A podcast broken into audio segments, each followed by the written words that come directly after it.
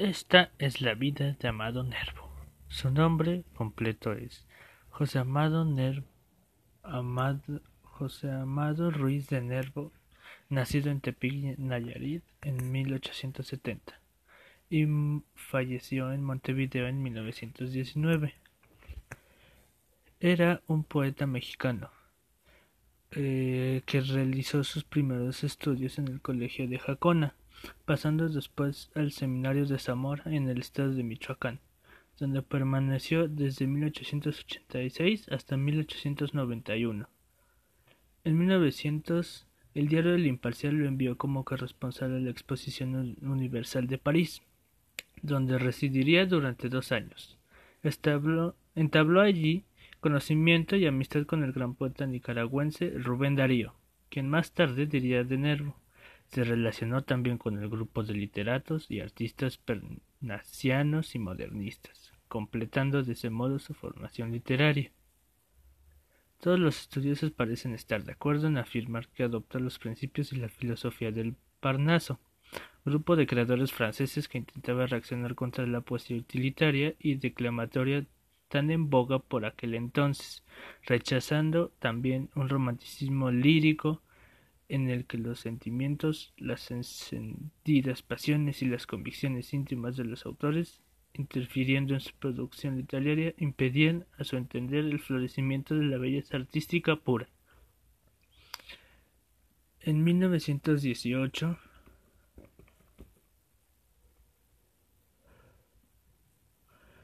recibió el nombramiento de ministro plenipotenciario en Argentina y Uruguay, el que iba a ser su último cargo, pues un año después, en 1919, Amado Nervo moría en Montevideo, la capital uruguaya, donde había conocido a Zorrilla de San Martín, notable orador y ensayista con el que trabó estrecha amistad y que, a decir de los estudiosos, influyó decisivamente en el acercamiento a la Iglesia católica que realizó el poeta en sus últimos momentos, un acercamiento que tiene todos los visos de una verdadera reconciliación poeta y periodista. El valor de su prosa desmerece, sin embargo, si se la compara con sus producciones en verso. Nervo es efectivamente un, un auténtico poeta modernista, verdadero hijo literario de Rubén Darío, plenamente mexicano.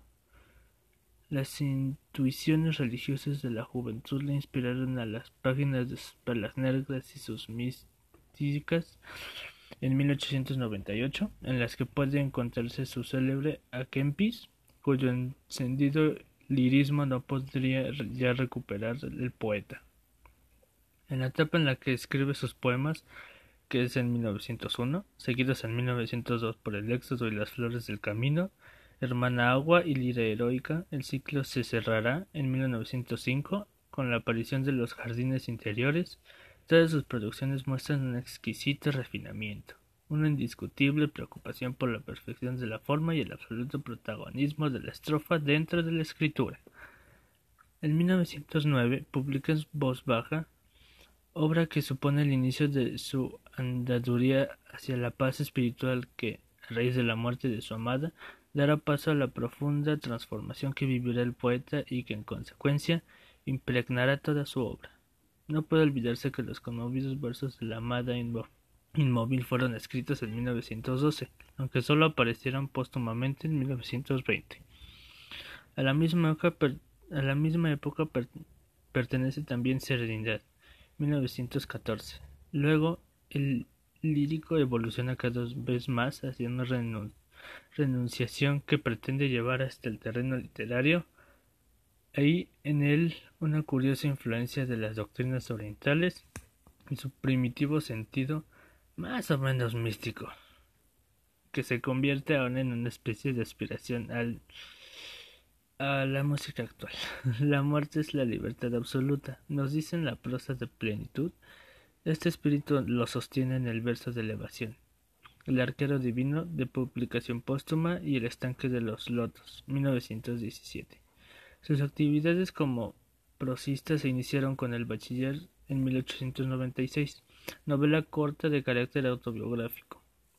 Son evidentes en la narración las influencias y las aspiraciones naturalistas, sobre todo en lo que respecta a la presentación de los aspectos más desagradables y sórdidos de la realidad.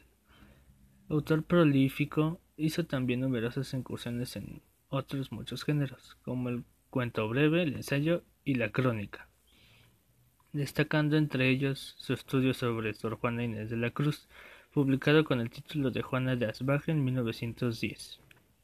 Una recopilación de sus obras en prosa ya conocidas y de otras inéditas hasta entonces apareció póstumamente en la edición que, en 1938, publicó Alfonso Méndez Plancarte, acompañándola por el estudio Mañana del Poeta. Entre sus obras narrativas merecen citarse Pascual Aguilera, El domador de almas, Los cuentos de almas que pasan, de 1906, y algunas de las novelas cortas y narraciones escritas en los años posteriores de su vida. Sus obras completas, ordenadas por el escritor y humanista Alfonso Reyes, que se encargó de la edición, aparecieron en Madrid de 1920 a 1928, en 29 volúmenes.